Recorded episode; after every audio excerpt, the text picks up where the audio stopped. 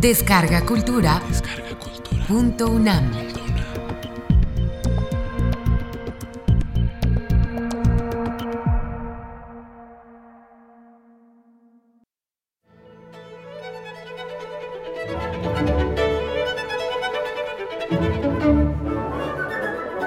Poderes del Estado.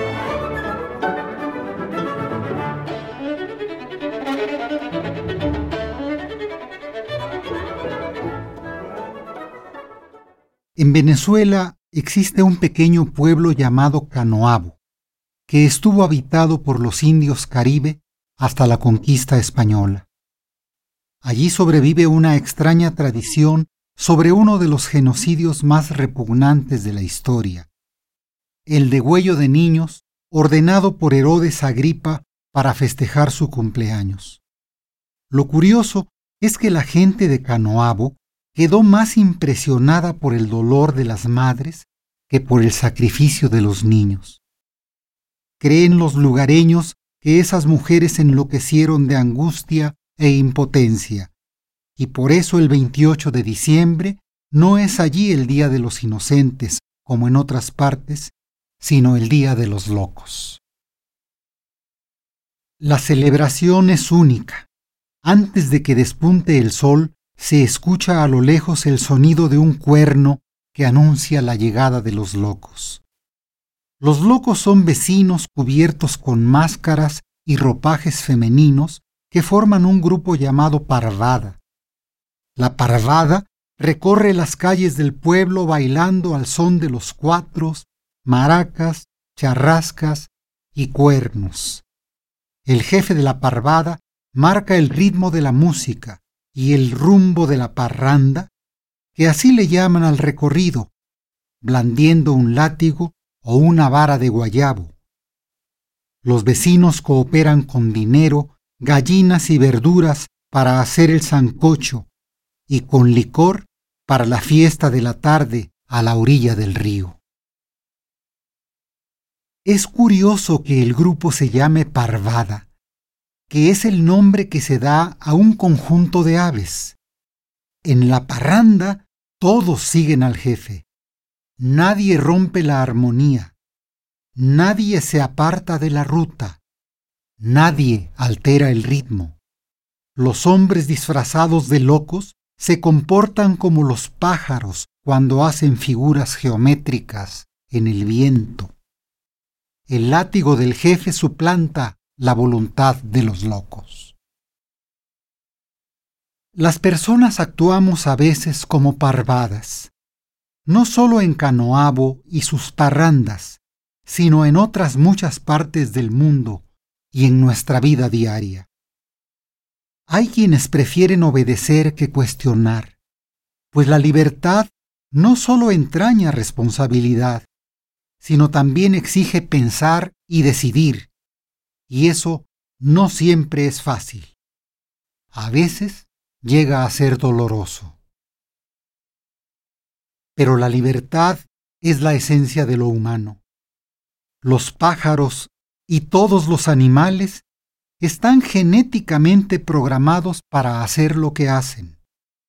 Durante muchos milenios, las hormigas, las abejas, las hienas han hecho lo mismo siempre lo mismo. Los seres humanos hemos cambiado y seguiremos cambiando porque el pensamiento, las opiniones, los sentimientos y la conducta no están sujetos a una programación genética. Por eso nadie piensa ni opina igual que otro y cada uno tiene intereses propios. Nosotros podemos razonar, escoger una entre varias opciones. Podemos aceptar o rebelarnos. En esto consiste la libertad. En una democracia, todos somos libres para exponer y defender nuestras ideas e intereses. Lo único para lo que no somos libres es para violar los derechos de los demás. Pero la libertad puede entrañar conflicto. Si dos o más personas quieren un mismo objeto y no se pueden poner de acuerdo, probablemente discutan y hasta se disgusten y riñan. Cuando los conflictos son mayores, pueden conducir a la violencia. Por eso, para convivir en paz, aunque tengamos ideas e intereses opuestos, las sociedades se organizan y acuerdan ciertas reglas que establecen lo que se puede hacer y lo que no se debe hacer. El Estado, que es la sociedad organizada en instituciones, debe garantizar que todos cumplan las reglas. Para eso el Estado tiene poder que proviene de la sociedad. Cada persona cede un poco de su libertad y un poco de su poder al Estado. Con la suma de poderes de todos, el Estado debe cuidar la seguridad de la sociedad y la obediencia a las leyes. Cuando pagamos impuestos por nuestros ingresos o nuestros gastos, estamos cediendo un poco de nuestro dinero al Estado para que sufrague los gastos que requiere el ejercicio de la autoridad. Todo lo que hace el Estado con su poder puede clasificarse en tres clases de actividades. Primero, redacta las leyes a través del poder legislativo. Segundo, hace cumplir esas leyes a través del poder ejecutivo. Y tercero, interpreta las leyes para decidir quién tiene la razón a través del Poder Judicial. Los tres poderes del Estado son autónomos. En México, el Poder Legislativo está formado por dos cámaras, la Cámara de Diputados y la Cámara de Senadores. El Poder Ejecutivo lo ejerce una sola persona, el Presidente de la República. El Poder Judicial está formado por jueces, magistrados y ministros. La Cámara de Diputados está integrada por 500 personas que son electas por los ciudadanos cada tres años. Un diputado no representa solo a los ciudadanos que lo eligieron, sino a toda la nación. Los mexicanos de 18 años o más tenemos derecho a votar para elegir al presidente, el gobernador, el alcalde, el diputado o el senador que nos corresponde. Para que todos estemos representados, el país se ha dividido en 300 distritos y cinco zonas llamadas circunscripciones. Tanto los distritos como las circunscripciones tienen cantidades más o menos equivalentes de ciudadanos. En las elecciones para diputados, cada ciudadano vota por alguno de los candidatos que presentan los distintos partidos en su distrito y por una de las listas de candidatos de su circunscripción. El voto debe ser absoluta y completamente libre, y todos los votos tienen el mismo valor para que al sumarlos expresen la voluntad de la sociedad. Como en cada distrito solo uno de los candidatos puede ser diputado, gana el que obtenga más votos. El procedimiento es diferente en las circunscripciones. Como dijimos, los ciudadanos no votan por un candidato, sino por una de las listas que presentan los partidos. Si todos los votos de un partido en una circunscripción alcanzan para que tenga, por ejemplo, cinco diputados, ganarán los primeros cinco de su lista. La idea es que los partidos que no son mayoría en los distritos puedan sumar los votos que recibieron en cada circunscripción. Con este sistema, la Cámara de Diputados representa a la mayoría y también a las minorías. Tanto los diputados electos en los distritos como los electos en las circunscripciones tienen los mismos derechos y obligaciones. La Cámara de Senadores, también llamada Senado de la República, está formada por 124 senadores que duran seis años. Cada senador representa a su Estado y el Senado representa a la República. Cada uno de los 31 estados y el Distrito Federal eligen a cuatro senadores. Los senadores de cada estado se eligen también por dos procedimientos, mayoría y circunscripción plurinominal. Cada partido presenta dos candidatos para la elección por mayoría y una lista de candidatos para la elección por circunscripción plurinominal. En un estado, los dos candidatos del partido que logra más votos se convierten en senadores. Un senador más es el candidato del partido que obtuvo el segundo lugar en ese estado. El cuarto senador de cada estado se elige por el mismo sistema de circunscripción que los diputados. Diputados y senadores forman el poder legislativo del país. El poder ejecutivo federal lo ejerce el presidente de la República y es electo para períodos de seis años. Cada partido político puede presentar un candidato a la presidencia de la República y si lo desean, varios partidos pueden apoyar a un mismo candidato. Ganará el candidato que tenga más votos que los demás. El presidente tiene un gran poder que le ceden todos los ciudadanos. Las leyes no tratan igual a quienes ejercen el poder del Estado que a los ciudadanos. Los que tienen poder solo pueden hacer aquello que las leyes indican. No pueden cumplir ninguna función más. Los ciudadanos, en cambio, podemos hacer todo lo que nos venga en gana, excepto aquello que está prohibido por las leyes. En otras palabras, las leyes definen las funciones de los que ejercen el poder y ordenan que todos los demás podemos hacer cualquier cosa que no lesione los derechos de otros. El primer deber del presidente es hacer efectivas las garantías que la Constitución otorga a las personas y a la sociedad.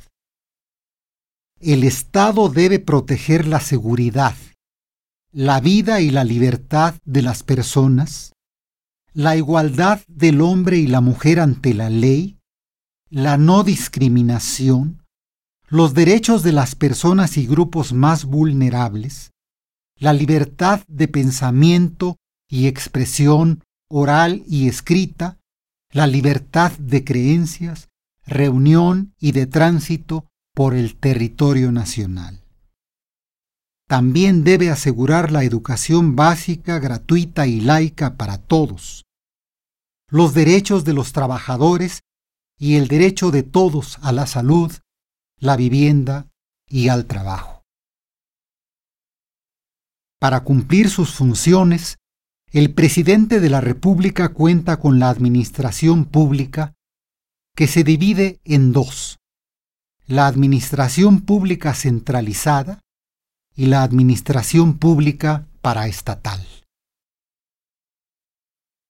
La administración pública centralizada cumple funciones de gobierno propiamente dichas y para ello está formada por 18 secretarías de Estado y una consejería jurídica del Ejecutivo Federal.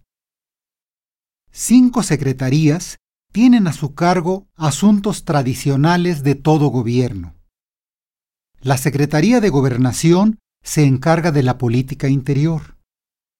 La Secretaría de Relaciones Exteriores opera la política internacional. La Secretaría de la Defensa Nacional y la Secretaría de Marina están a cargo de las Fuerzas Armadas y de la protección de la soberanía nacional. la Secretaría de Hacienda y Crédito Público, por fin, cobra impuestos y administra el gasto público. Cuatro secretarías tienen a su cargo los programas para mejorar la calidad de vida de la población. La Secretaría de Educación Pública, la Secretaría de Salud, la Secretaría de Desarrollo Social y Medio Ambiente y Recursos Naturales. En este grupo se puede incluir la Secretaría de Seguridad Pública que combate al crimen organizado. La Secretaría del Trabajo y Previsión Social tiene a su cargo la política laboral del gobierno y la conciliación entre los trabajadores y los patrones cuando entran en conflicto. La principal función de la Secretaría de la Reforma Agraria es aplicar los preceptos agrarios del artículo 27 constitucional y las leyes y reglamentos agrarios. Cinco secretarías fomentan la economía, la Secretaría de Agricultura, Ganadería, Desarrollo Rural, Pesca y Alimentación, la Secretaría de Energía, la Secretaría de Economía, la Secretaría de Comunicaciones y Transportes y la Secretaría de Turismo. Por último, la Secretaría de la Función Pública está a cargo del control, la inspección y la evaluación del trabajo de las dependencias de la administración pública. La administración pública paraestatal incluye empresas y organismos que tienen personalidad jurídica y patrimonio propios y que están organizados por sectores de actividad, cada uno de los cuales está a cargo de una secretaría. Pemex y la Comisión Federal de Electricidad son ejemplos de este tipo de dependencias. Los dos tienen una gran importancia porque están a cargo de la producción, distribución y comercio de la energía, en el primer caso del petróleo, que es la principal riqueza nacional, y en el segundo, de la energía eléctrica. En el sector salud funcionan el Instituto Mexicano del Seguro Social, el ISTE, que da seguridad pública a los trabajadores del Estado, y diversos institutos y redes de hospitales y clínicas para proveer a la población de servicios de salud altamente especializados, como los de cardiología, nutrición y enfermedades respiratorias, por ejemplo. Algunos organismos se especializan en temas específicos, como el Infonavit, que otorga créditos para la vivienda a los trabajadores, o la Comisión Nacional de Libros de Texto Gratuitos, que produce y distribuye gratuitamente los libros de texto para los alumnos de primaria y secundaria. El Poder Judicial Federal está encargado de interpretar la Constitución y las leyes y administrar justicia. En toda sociedad hay conflictos, y como todas las partes dicen tener razón, debe haber árbitros que digan cómo se aplican las leyes en cada conflicto.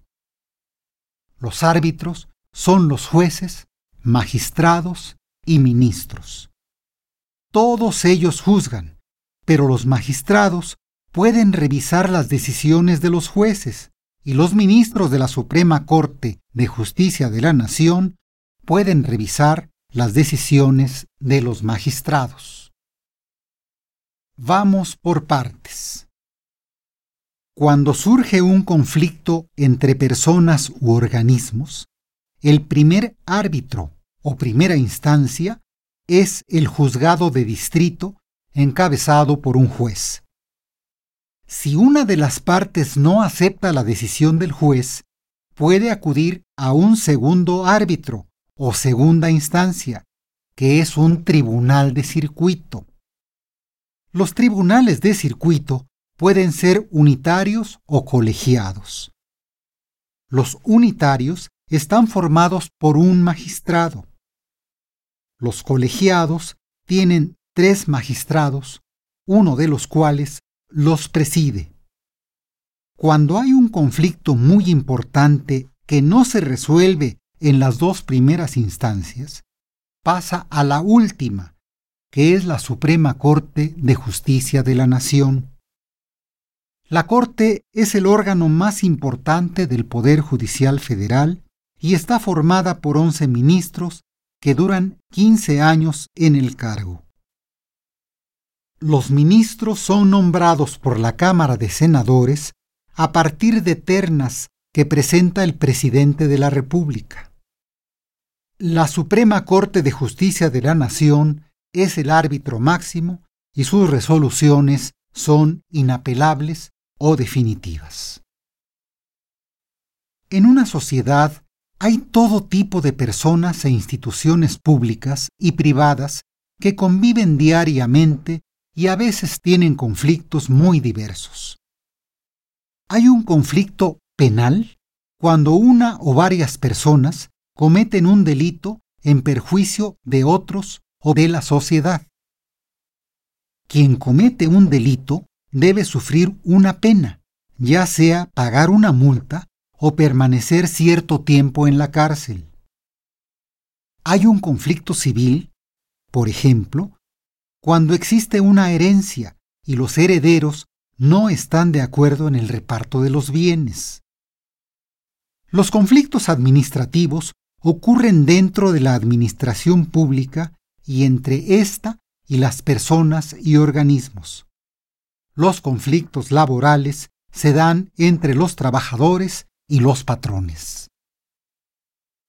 La máxima autoridad del país para resolver los conflictos electorales es el Tribunal Electoral del Poder Judicial de la Federación. Este tribunal es una sala de la Suprema Corte de Justicia de la Nación, por lo que sus resoluciones son definitivas. También existe una autoridad que resuelve conflictos dentro del Poder Judicial. Es el Consejo de la Judicatura Federal. Ese consejo nombra a los magistrados y jueces.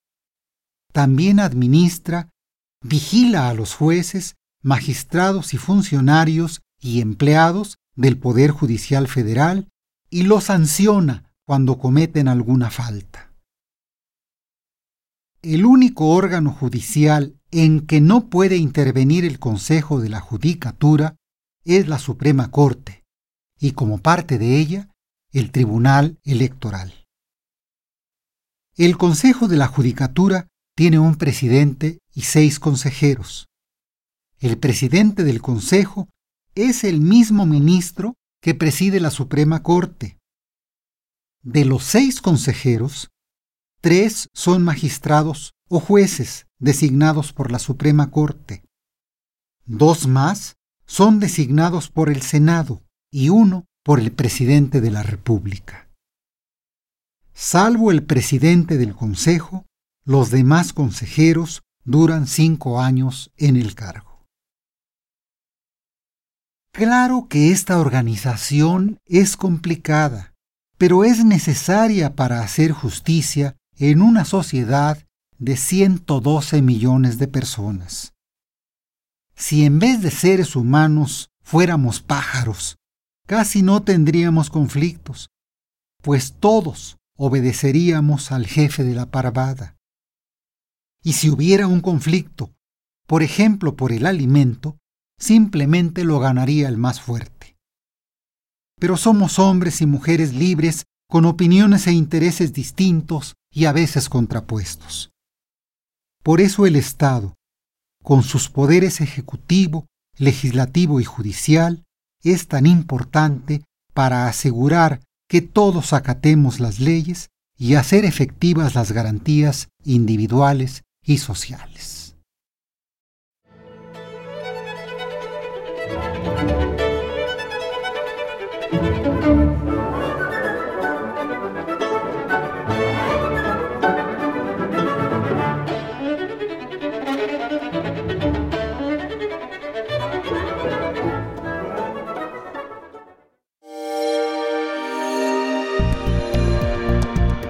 Descarga Cultura. Descarga cultura. Punto UNAM.